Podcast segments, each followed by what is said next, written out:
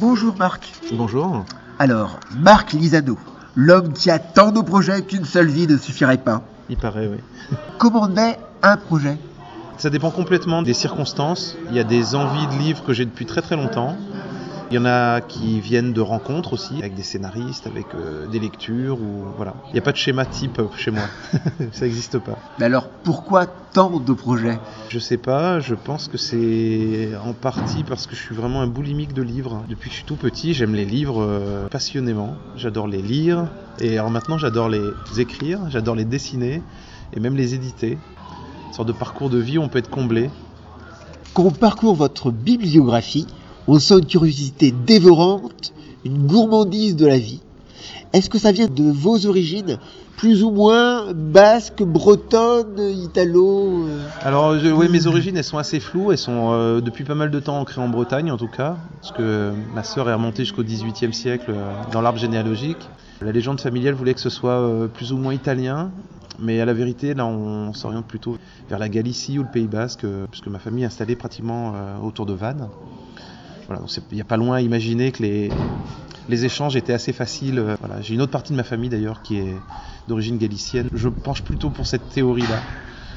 Comme je le disais, on sent une curiosité dévorante, une gourmandise de la vie. Dans la bibliographie, il n'y a pas de choses noires. Oh bah l'île aux 30 cercueils, c'est pas hyper funky non plus. Non, c'est pas hyper funky, mais c'est voilà. Et le truc cercueil, ça vient du roman, mais aussi de, de la série que vous avez regardée. Alors l'envie de le faire vient de la série télé ouais, que j'ai vue quand j'étais petit, donc en 79. Ouais, moi j'avais 9 ans quoi. Et euh... ouais, ça fait c'était un peu tôt ouais, pour le voir. Non mais j'ai aussi des histoires euh, pas très rigolotes que je suis en train d'écrire, des récits intimistes que je suis en train de faire en ce moment.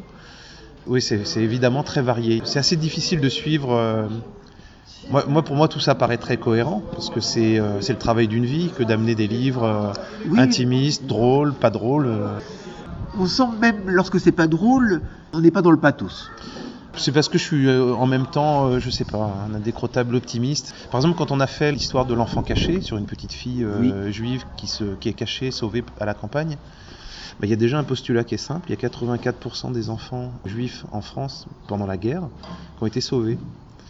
Donc il y a cette horreur qui est la déportation et en même temps il y a quand même cette lueur d'espoir de se dire que il y a- il y a des gens qui n'ont pas accompli mais qui n'ont pas rompu, qui ont lutté. Mais comme comme aujourd'hui, quand on voit des choses injustes, hein, il y a des gens qui résistent à leur façon, qui, euh, qui font preuve d'humanité, tout simplement. Quoi. Donc, je sais pas, moi, c'est aussi des choses euh, qui me touchent et que j'ai envie de faire passer dans mes livres. Gourmandise, comme je le disais, comme Gargantua, Ouais. avec 25 titres à l'année. On va arriver à une trentaine au bout d'un an et demi, ouais. Mais on va sans doute se limiter à 10-15 bouquins par an, parce que c'est beaucoup, beaucoup, beaucoup de travail. Voilà, et tiré dans les 2000 exemplaires environ. À la louche, parce qu'il y a des livres Voilà. qu'on tire euh, qui sont difficiles, il y a des ouvrages qui sont très difficiles à placer, mais qu'on veut faire quand même, qui vont être plutôt dans des tirages à 800. Et puis il y a des livres qui marchent un peu plus, donc on va aller plutôt vers les 2005, 3000. Donc ouais, en moyenne, on va être autour de 1500, 2000 à peu près. C'est pas du tirage démentiel, mais c'est pas non plus de la micro-édition. quoi. Pour euh, Gargantua, je suis pas tout seul, je suis avec Joël Legard, avec sa femme, puis il y a ma femme aussi. On est quatre donc dans la structure, mais c'est principalement Joël et moi qui nous en occupons, surtout au point de vue éditorial, au niveau des suivis, de la maquette. Et on fait ça en plus en parallèle de notre travail d'illustrateur, parce que moi je continue à travailler chez plein plein d'éditeurs. Et je veux continuer à faire ça comme ça. Mais ça, c'est un petit lieu où on fait nos livres nous-mêmes, avec nos goûts. C'est pas du tout un espace de récréation. Hein. C'est pas une petite cour de récréation parce que c'est un travail vraiment prenant, sérieux, assez lourd.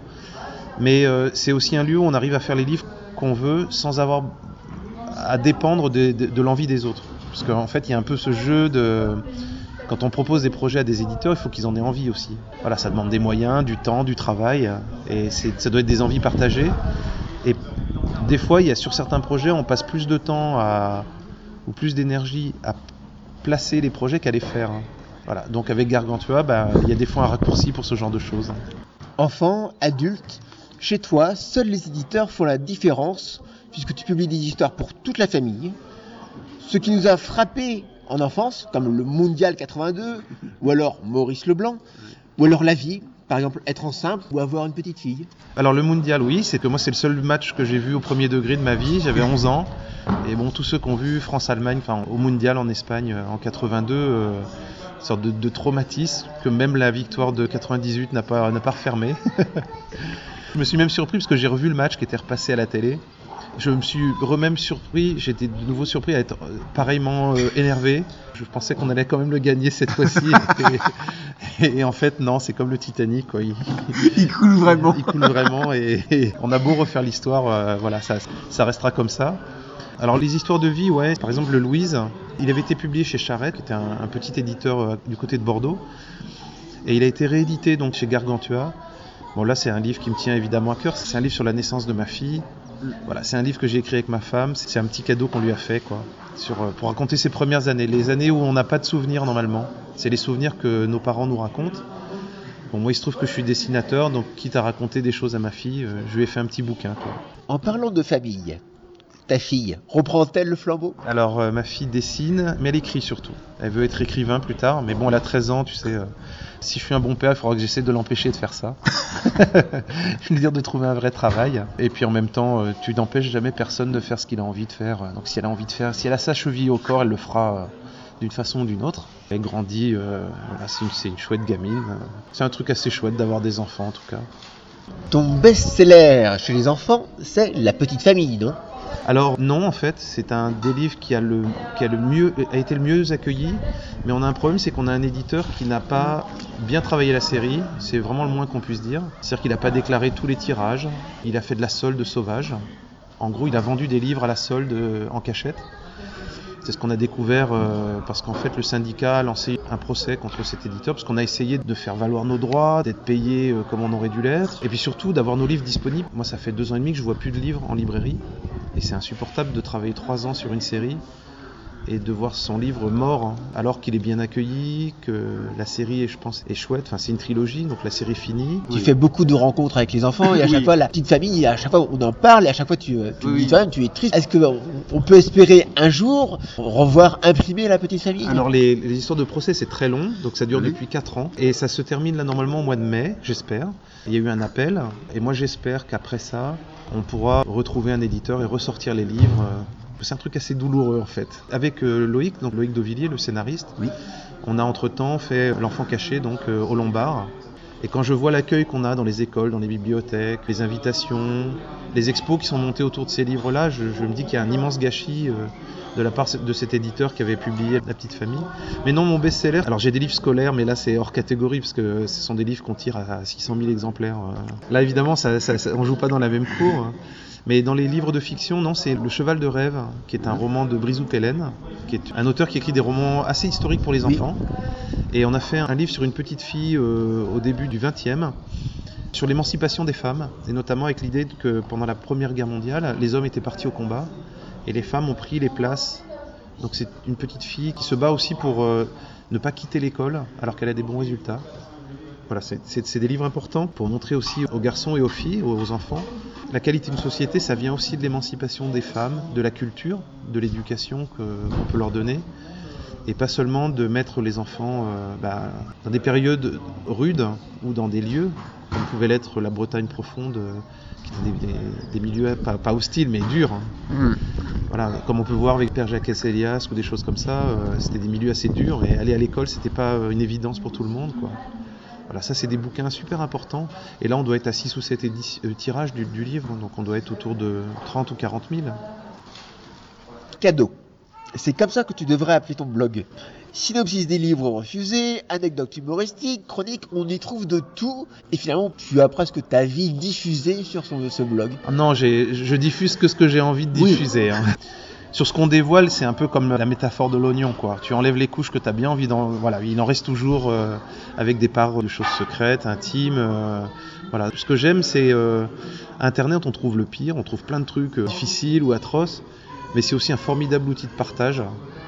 J'ai découvert plein d'auteurs, de, choses, de musique, de films, par d'autres blogs, et je, pars du principe que ça peut être aussi un objet de partage aussi de mon côté, donc euh, j'hésite pas à... Il y a aussi que sur un blog c'est assez souple hein, pour pouvoir montrer euh, des choses que les gens voient pas et aiment bien voir. Bon, là on a une expo par exemple sur euh, l'île aux 30 cercueils, donc il y a des études, il y a des croquis, il y a mes crayonnés, les ancrages, au format en plus, donc les gens peuvent les voir en grand. Mais sur le blog, même si on voit pas le papier, tout ça, ça permet aussi de montrer euh, la cuisine interne d'un livre ou son histoire. Parce que des fois, les livres naissent mais ont une vie un petit peu difficile. Euh, Des fois c'est très évident, on va chez un éditeur, on fait le livre, hop, ça coule de source. Parfois on tourne autour, on essaye des pistes de dessin, puis c'est pas la bonne, donc on refait, on retouche.